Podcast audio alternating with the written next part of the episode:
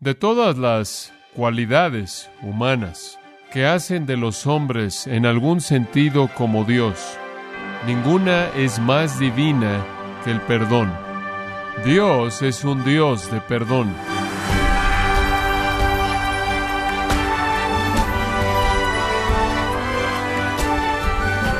Queremos agradecerle su compañía en este su programa Gracias a vosotros con el pastor John MacArthur. El mundo enseña a las personas a ser egocéntricas, desconectándose por completo del perdón. Esto es totalmente opuesto a lo que Dios enseña en su palabra. Pero ¿cuál debería ser la actitud del creyente con respecto al pecado? ¿Existe algún pecado que no debería ser perdonado?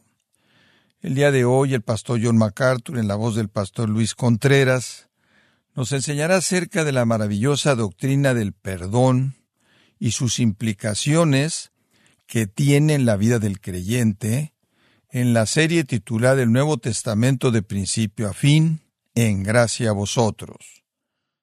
De todas las cualidades humanas que hacen de los hombres en algún sentido como Dios, ninguna es más divina que el perdón. Dios es un Dios de perdón. De hecho, en Éxodo capítulo 34, Dios identifica a sí mismo de esa manera. Versículo 6 dice, Después Jehová pasó frente a él y proclamó, Este es el Señor hablando de sí mismo, Jehová, Jehová Dios, misericordioso y compasivo, tardo para la ira y grande en misericordia y verdad, que guarda misericordia a millares, que perdona la iniquidad, la transgresión y el pecado. Él dice, yo soy el Dios del perdón. Ese soy yo. Salomón dijo, honra del hombre es pasar por alto la ofensa. Proverbios 19:11. El hombre nunca es más como Dios que cuando Él perdona.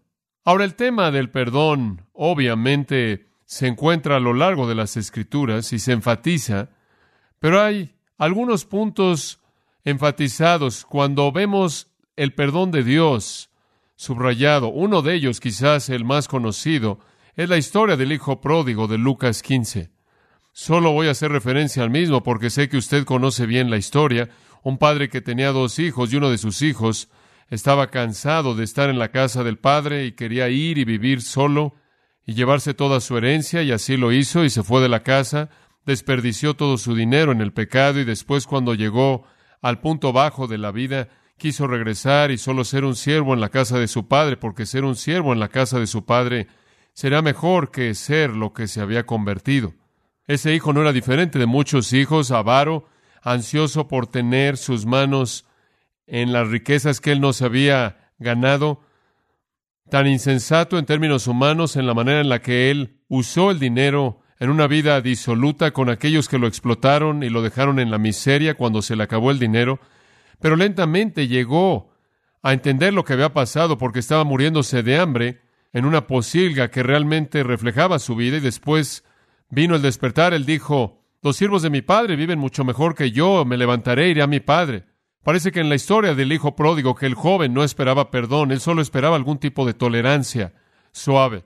Lo único que quería era la oportunidad de decirle a su padre, he sido un vago, y yo simplemente no soy digno ya de ser llamado tu hijo, pero podrías hacerme tu esclavo y sé que he desperdiciado, he perdido todo para ser un hijo, pero podría ser tan solo un esclavo. Lo único que quiero es un techo sobre mi cabeza y lo único que quiero es una mejor comida que la comida de los cerdos. Y entonces él comenzó a ir de regreso y es entonces que Jesús nos enseña cómo perdonar. El padre ni siquiera se esperó a que el hijo llegara ahí, él corrió al hijo cuando lo vio en la distancia. Sus palabras no fueron groseras, la Biblia dice que cayó sobre su cuello y lo besó repetidamente. Y entonces Jesús nos dice cómo es el corazón del perdón. Está dispuesto, es pronto a perdonar, no lento, ni siquiera espera que el pecador llegue. De hecho, cuando usted lo ve, que se acerca desde lejos, usted corre a encontrarlo y lo abraza y lo besa. Y cuando él comienza a decir lo siento, difícilmente escucha eso, ni siquiera le da tiempo para terminar. Usted simplemente lo abraza, lo ama, le da el mejor atuendo, le coloca un anillo en su dedo, saca la mejor comida del congelador, cocina la mejor comida que usted puede preparar, prende la música, se regocija con sus amigos y orgullosamente invita a que todo mundo venga a la celebración de su hijo que ha regresado. Así es como Dios perdona. Así es como Él quiere que nosotros perdonemos. El Señor nos advierte también a partir de esa historia del Hijo pródigo que un perdón así no va a ser valorado. Un perdón así va a ser malentendido. Dice usted, ¿cómo es posible eso? Bueno, usted recordará, ¿no es cierto que el hijo que no fue a ningún lugar no valoró esto en absoluto y estaba enojado con su padre por ser tan perdonador? Y hay muchos hijos que están en cierta manera en la casa quienes se enojan y lo van a llamar un necio por un perdón tan torpe y le van a decir que debería mandarlo de regreso a la posilga donde él pertenece. Pero el Padre perdonador solo puede decir que él ama y él siempre amará inclusive al que no merece el perdón. A partir de esa historia aprendemos cómo es que Dios perdona, de manera dispuesta, total, generosa, y es sorprendente que en base de eso, que cuando Jesús nos enseñó a orar, las mejores palabras en las que él podía pensar para nosotros, que tenemos una necesidad tan grande de ser perdonados, fueron las palabras, perdona nuestras deudas, como también nosotros perdonamos a los que nos ofenden. Esas palabras realmente colocan nuestros pies en el fuego. Nos dicen que el perdón de Dios hacia nosotros se basa en nuestro perdón a otros. Santiago lo expresó de esta manera en el capítulo 2, versículo 13. Habrá juicio sin misericordia para aquellos que no han sido misericordiosos. O, tomándolo en una nota positiva, las bienaventuranzas dicen, Bienaventurados los misericordiosos, porque ellos recibirán misericordia. ¿Quiere misericordia? Extiéndala. ¿Quiere perdón? Extiéndalo. Y perdone como Dios, porque usted nunca se parece tanto a Dios como cuando usted perdona. Escuche de nuevo las palabras de Jesús en la oración de sus discípulos de Mateo. Mateo lo dice de esta manera, y perdona nuestras deudas como también nosotros hemos perdonado a nuestros deudores. Y después él dice, porque si perdonáis a los hombres sus transgresiones, vuestro Padre Celestial también os perdonará a vosotros. Pero si no perdonáis a los hombres, entonces vuestro Padre no perdonará vuestras transgresiones. Usted no perdona, usted no es perdonado. Ahora, cuando Pablo estuvo en su primer encarcelamiento romano, él escribió varias cartas. Estas son Efesios, Colosenses y Filipenses. Llamamos a esas las epístolas de la prisión porque fueron escritas de la prisión. Un encarcelamiento del cual Pablo fue liberado más tarde y después otro encarcelamiento en el cual habría sido martirizado. Pero el primer encarcelamiento en Roma fue la ubicación en el que Pablo escribió estas epístolas bien conocidas. Particularmente Efesios y Colosenses nos interesan porque están relacionadas con esta pequeña carta de Filemón. Tanto en Efesios como en Colosenses hay un énfasis fuerte en el asunto del perdón. Quiero mostrarle eso, así que tome su Biblia por tan solo un momento y acompáñeme a Efesios capítulo 4, versículo 32.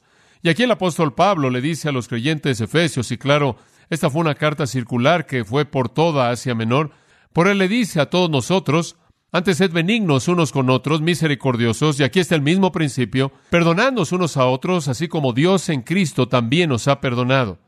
En Colosenses capítulo 3, esta carta escrita a la iglesia en Colosas y también circulada a la iglesia en la Odisea, y sin duda alguna otras, capítulo 3, versículo 3, él dice, debemos estar soportándonos unos a otros y perdonándonos unos a otros, si alguno tuviera queja contra otro, así como el Señor os ha perdonado, así también vosotros. Ahora, si usted une todo esto, usted llega a tener la idea tan clara que Dios es un Dios perdonador y ustedes tienen que ser personas perdonadoras. Eso es básico. De hecho, Dios lo ha perdonado a usted y así también usted debe perdonar. Ese es un principio. El otro es que Dios lo perdonará a usted si usted perdona. Y entonces, por un lado, las escrituras dicen que Dios lo ha perdonado a usted, por lo tanto, perdone. Y por otro lado, las escrituras dicen si usted no perdona, Dios no lo perdonará a usted y usted habrá violado la relación, la comunión que usted podrá disfrutar con Dios. El Señor ha perdonado todos nuestros pecados y por lo tanto Pablo dice, debemos perdonarnos unos a otros y si no lo hacemos, seremos disciplinados por Dios.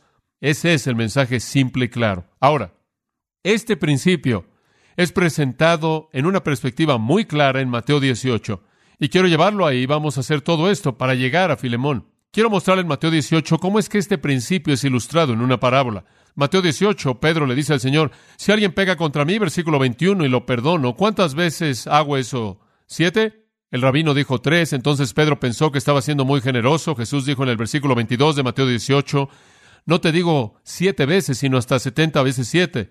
En otras palabras, perdona tantas veces como alguien peca contra ti. Simplemente continúa perdonando de manera interminable.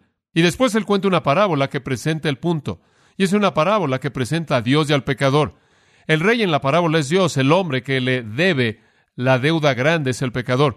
El reino de los cielos, entonces, versículo 23, puede ser comparado a un cierto rey, esto es Dios, quien quiso hacer cuentas con sus esclavos, y le fue traído uno que le debía diez mil talentos. Esta es una deuda impagable, una deuda masiva que él nunca podía haber pagado. Debido a que él no tenía el medio para pagar, su señor, su amo, mandó a su amo que fuera vendido junto con su esposa y sus hijos y todo lo que tenía para que le pagara. La deuda era demasiado que podía pagar, pero si todas estas personas eran vendidas a la esclavitud, por lo menos el rey podía obtener algo. El hombre obviamente lo había defraudado. Probablemente uno de esos siervos, quien era un recaudador de impuestos y quien estaba a cargo de grandes cantidades de dinero, y había defraudado al rey, y ahora lo había perdido todo y no tenía medio de pagar. Y él dijo, bueno, si no puedo recibir lo que me debe, voy a obtener lo que pueda, y entonces vendan a toda su familia a la esclavitud y por lo menos den meso. El esclavo, por lo tanto, versículo 26, postrándose ante él, dijo, Ten paciencia conmigo, yo te lo pagaré todo. Él tuvo un corazón correcto, él tenía un espíritu dispuesto, aunque él no podía haberlo hecho, su intención era correcta. El amo de ese esclavo sintió compasión y lo liberó y le perdonó la deuda.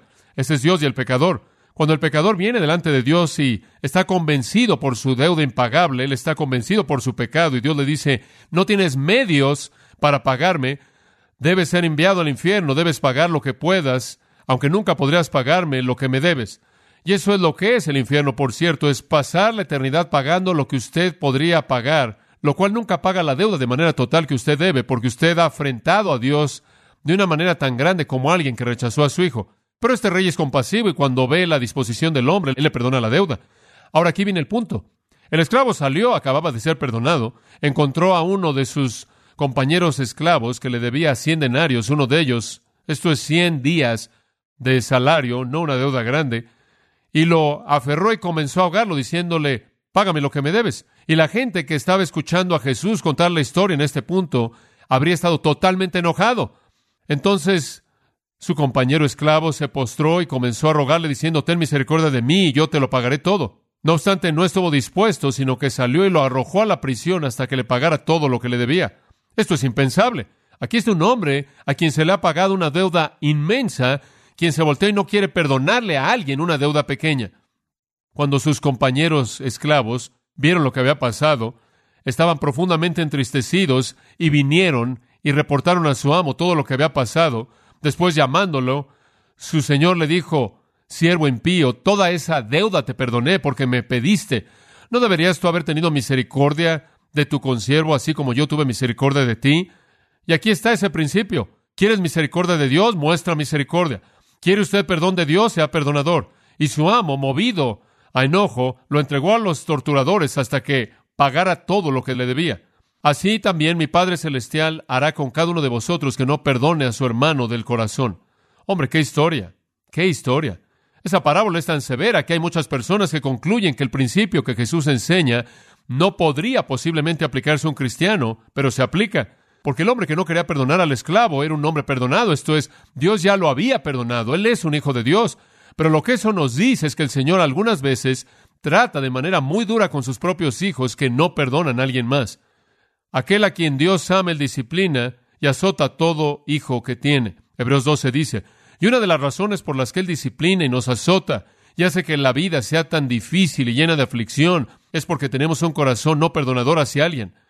Los cristianos entonces deben perdonar. Ese es el principio enseñado en las Escrituras. Ese es el principio ilustrando la naturaleza de Dios en la parábola del Hijo Pródigo, y ese es el principio ilustrado en esta parábola, que es el caso de todo creyente. Este es un asunto, creo yo, no solo de bendición y comunión con Dios, sino que también es un asunto de certeza de salvación. Tomás Watson escribió hace muchos años atrás una afirmación muy interesante. Él dijo esto, y cito, no necesitamos subir al cielo para ver si nuestros pecados son perdonados. Veamos nuestros propios corazones y veamos si podemos perdonar a otros. Si podemos, no necesitamos dudar de que Dios nos ha perdonado. Fin de la cita. Tomás Adams escribió, y cito, el que demanda misericordia y no muestra nada de misericordia, arruina el puente sobre el cual él debe pasar. Fin de la cita. Y entonces hay un principio en las escrituras y es este. Usted nunca se parece tanto a Dios como cuando usted perdona. Y tal perdón debe ser fácil para usted porque usted ha sido perdonado. Y si usted no perdona, entonces se coloca a sí mismo en una posición de disciplina por parte de Dios, severa. Ahora, la prioridad del perdón no es solo dada en las escrituras, en principio, no solo es dada en las escrituras en una parábola, sino que es dada en las escrituras en términos personales. Y está en el libro de Filemón. Veámoslo. Aquí está la carta más corta de los escritos inspirados de Pablo, y el tema primordial del perdón se presenta no en principio, no en parábolas, sino en un caso personal. El hijo pródigo no es una historia verdadera. El rey y el siervo no es una historia verdadera. Esas fueron simplemente parábolas inventadas por Cristo para presentar un punto. Esta es una historia verdadera. Ahora vamos a ver el principio en carne. Leamos los primeros tres versículos. Pablo, prisionero de Jesucristo, y el hermano Timoteo, al amado Filemón, colaborador nuestro, y a la amada hermana Apia, y Arquipo, vuestro compañero de milicia, y a la iglesia que está en tu casa. Gracia y paz a vosotros, de Dios nuestro Padre y del Señor Jesucristo. Ahora, esta es una introducción paulina muy típica. Comienza con la palabra Pablo. Las cartas antiguas siempre comenzaban con el nombre del que escribía, lo cual tiene mucho sentido. Usted recibe una carta larga y tiene que atravesar por todas las páginas para saber de quién es. Pero nunca en tiempos antiguos siempre comenzaban con el nombre del hombre o la mujer que la escribió. Señala entonces que este es del apóstol Pablo. Puede imaginar que cuando Filemón recibió esta carta, él dijo, Pablo, su adrenalina comenzó a fluir, su corazón comenzó a latir con más rapidez, porque Pablo no solo era el gran apóstol que todo el mundo conocía, y Pablo no era únicamente el que en un sentido había fundado la iglesia misma en Colosas, donde Filemón vivió, sino que Pablo de manera personal llevó al hombre a Cristo. Entonces Pablo se identifica a sí mismo y ciertamente hace que el corazón de Filemón lata a mayor velocidad. Pablo se identifica a sí mismo como prisionero de Cristo Jesús. Esta es una nota que nos dice que él está en prisión. Es el mismo lugar del cual él escribió Filipenses, Colosenses y Efesios. Esta es la cuarta de las epístolas de la prisión, esta pequeña carta a un individuo, y la única de esas cuatro escritas a un individuo. Y Pablo dice, soy un prisionero de Jesucristo. Él nunca se identifica a sí mismo de esa manera para comenzar en ninguna de sus otras epístolas. Normalmente él quería identificarse a sí mismo como un apóstol, como alguien que había sido llamado por Dios como un siervo de Jesucristo para establecer algo de autoridad sobre ellos, para enfatizar su llamado y enfatizar su autoridad. Por cierto, él inclusive hizo eso en sus cartas a Timoteo, aunque eran cartas personales que él estaba escribiendo a un individuo, e inclusive en su carta a Tito. En esas cartas, aunque eran cartas personales como esta, él todavía menciona su apostolado porque tenían que recibir su autoridad e implementarla en la vida de una iglesia que necesitaba corrección y dirección y necesitaba venir a través de ellos como una palabra con autoridad por parte de Pablo. No obstante, esta no necesita eso. Él no está estableciendo algún mensaje de autoridad sobre la iglesia. Él está hablando de manera tierna, personal, cálida, compasiva, un amigo. Y esta es una apelación a su corazón, una apelación a su compasión, a su amor. Y entonces no hay necesidad de referirse a su posición apostólica o su llamado o autoridad. Él dice, yo soy prisionero de Cristo Jesús. Es una nota maravillosa porque es la manera en la que usted esperaría que Pablo reaccionara a los romanos. Los romanos pensaban que él era un prisionero de Roma. Ellos lo habían capturado, lo habían encarcelado, él estaba bajo su autoridad. Pero desde su punto de vista, él era un prisionero de Jesucristo. Él estaba en la cárcel porque Cristo lo colocó ahí, no porque Roma lo puso ahí. Y si en algún momento usted tiene dudas acerca de eso, lo único que tiene que hacer es recordarse a sí mismo de algunas de las cosas que él dijo mientras que él estuvo en la prisión, específicamente esta al final de Filipenses. Saludad a todo santo en Cristo Jesús, todos los santos os saludan, especialmente los de la casa de César. El Señor lo tenía en la prisión y mientras que él estuvo ahí, él estaba evangelizando a la casa de César. En varias ocasiones en Efesios capítulo 4, versículo 1, capítulo 6, versículos 19 y 20, como también Colosenses capítulo 4, él se refiere a sí mismo como un prisionero. Pero fue debido a predicar a Cristo y fue por causa de Cristo y fue por la voluntad de Cristo que él fue un prisionero. Y él está diciéndole esto a Filemón y creo que esto es muy sabio porque él realmente está diciendo de manera algo sutil a Filemón, mira Filemón, si puedo hacer esto por Cristo, ¿puedes hacer tú por Él lo que yo te pido? Si yo puedo soportar la tarea más dura de estar en esta prisión, ¿puedes hacer la tarea más fácil que te voy a pedir que hagas y esto es perdonar? Pablo es muy sabio. Él tiene mucho tacto porque tan pronto como Filemón oye la palabra Pablo, su amor comienza a hervir. Y tan pronto como él lee un prisionero de Cristo Jesús, sus ojos podrían llenarse de lágrimas conforme piensa en este amado hombre que lo llevó a Cristo, este gran apóstol, llevando el dolor y la agonía del encarcelamiento. Y conforme él piensa acerca de todo lo que Pablo ha sufrido para llevar el Evangelio a personas como él, esto debe tener un efecto en su disposición de hacer lo que Pablo le pide que haga. Y después Pablo incluye Pablo, prisionero de Cristo Jesús, y Timoteo, nuestro hermano. Timoteo no es un coautor. Timoteo simplemente es un compañero que está presente, un hermano en Cristo. Timoteo había estado con Pablo en su tercer viaje misionero, Hechos capítulo 19. Él estaba familiarizado con los creyentes en Colosas. Probablemente había conocido a Filemón, y entonces esta sería una palabra de alguien que Filemón conocía. Pero hay otros con Pablo que Filemón pudo haber conocido. Digo, estaba hasta donde podemos saber si unimos todo lo que está pasando aquí en Roma. Estaba Tíquico, Epafrodito, Aristarco, un compañero de prisiones, estaba Marcos, estaba Jesús justo, estaba Epafras, estaba Lucas y estaba Demas. ¿Por qué no habla de estos hombres? ¿Por qué no hace alguna referencia a ellos? Bueno, lo hace al final de la carta. Pero al principio de la carta él menciona a Timoteo, el resto de ellos los menciona al final de la carta. ¿Por qué? Yo creo que es porque Timoteo con frecuencia sobresalía en la parte de introducción de la carta, porque Pablo sabía que algún día él iba a entregar la estafeta de liderazgo espiritual primordialmente a las manos de Timoteo. Y él quería colocar a Timoteo en el lugar de alguien que tuviera la función de un líder. Y entonces él se identificó con Timoteo de cerca, muy de cerca, de hecho, consigo mismo. Y entonces es de Pablo, junto con el saludo de Timoteo a Filemón. Este es el hombre quien es la cabeza de una familia en Colosas. Colosas era una ciudad pequeña. La iglesia ahí probablemente era muy pequeña. Y la iglesia se reunía en su casa. Entonces sabemos que él era un hombre rico. La mayoría de la gente en el imperio romano que se convertían en cristianos eran esclavos. Algunos de ellos eran hombres libres. Estos esclavos antes y ahora eran libres. Había pocos que eran ricos, no muchos nobles, no muchos poderosos. Y cuando usted tenía una persona rica que se convertía, tenían una casa. Los esclavos y los libres no tenían cosas así. La mayoría de los hombres libres vivían en departamentos o en cuartos y pagaban una suma modesta. La gente rica era dueña de sus propias casas. Entonces aquí hay un hombre con cierta capacidad económica que tiene a la iglesia reuniéndose en su casa. Él lo llama nuestro hermano amado y colaborador. Y eso significa nuestro querido amigo, una descripción familiar que Pablo usa tanto de individuos como de grupos. Agapetos, el amado. Colaborador, simplemente de nuevo un término usado por Pablo muchas veces para hablar de personas que trabajaron con él.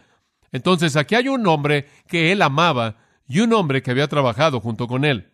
Ahora esta amistad probablemente se desarrolló en Éfeso simplemente como una nota, porque Pablo nunca fue a Colosas. Cuando dije que era responsable por haber fundado la iglesia ahí, fue porque él fundó a Éfeso se quedó ahí tres años y a partir de Éfeso todas estas iglesias en Asia Menor fueron plantadas. Sin duda alguna, durante el tiempo que Pablo estuvo en Éfeso, este hombre fue convertido, llegó a conocer a Pablo de una manera personal, aunque él vivió a algo de distancia en la ciudad pequeña de Colosas. Entonces, a partir de ahí habían desarrollado una amistad. Y Pablo ahora va a arriesgar su amistad. Realmente lo va a hacer. Esta es una carta directa. Él va a pedirle a Filemón que haga algo en el área del perdón, que es crucial. Además, el versículo 2 dirige la carta a Apia, nuestra hermana. Sin duda alguna es su esposa. La mejor lectura es Apia, nuestra hermana, nuestra hermana en Cristo. Y de nuevo, esta ciertamente es la esposa de Filemón y también una amiga de Pablo. Y después él dice, Arquipo, nuestro compañero de milicia. Lo más probable es que este era su hijo. Su hijo Arquipo, un hijo mayor y un cristiano noble, quien había estado al lado de Pablo en la batalla espiritual en algún lugar, peleó valientemente en esa guerra y es reconocido por su vida espiritual. Ahí en Colosenses 4:17 Arquipo se vuelve a mencionar. Filemón nunca se vuelve a mencionar, tampoco Apia. Pero Arquipo es mencionado ahí, conforme Pablo le escribe a la iglesia colosense. Él le dice a Arquipo, cuida del ministerio que has recibido en el Señor para que lo cumplas. Entonces este joven estaba en el ministerio. No sabemos hasta qué punto o en qué área específica, pero aquí estaba un padre y una madre con una iglesia en su casa y un hijo que estaba en el ministerio. Él había servido sin duda alguna en Colosas y también había servido en la Odisea, como la nota al final de la carta a los colosenses lo indica. Entonces, esta pequeña familia es muy importante en la vida de Pablo, Y con el asunto del perdón en juego se vuelve una oportunidad para que Pablo presente un punto muy importante que el Espíritu Santo quiere que enseñe. Al final del versículo 2, la iglesia en tu casa. Ahora Pablo quería que la carta fuera leída ahí. Era una carta privada, pero él quería que se leyera para que la iglesia entera hiciera que Filemón le rindiera cuentas a ellos. Por esto que Pablo le escribe, para que todos pudieran aprender la lección del perdón y para que todos supieran cómo tratar al hombre perdonado. Ahora necesito señalar para usted que cuando usted regresa en tiempos antiguos, la mayoría de las iglesias se habrían reunido en un hogar, si no es que se estaban reuniendo afuera. Los edificios para iglesias no comenzaron sino hasta el siglo III. Se estaban reuniendo en hogares, esto era muy típico. Inclusive todavía hay lugares en el mundo en donde las iglesias, todavía en la actualidad, se reúnen en hogares. No hay nada necesariamente sagrado acerca de eso, pero los edificios para iglesias realmente no se desarrollaron sino hasta el siglo III.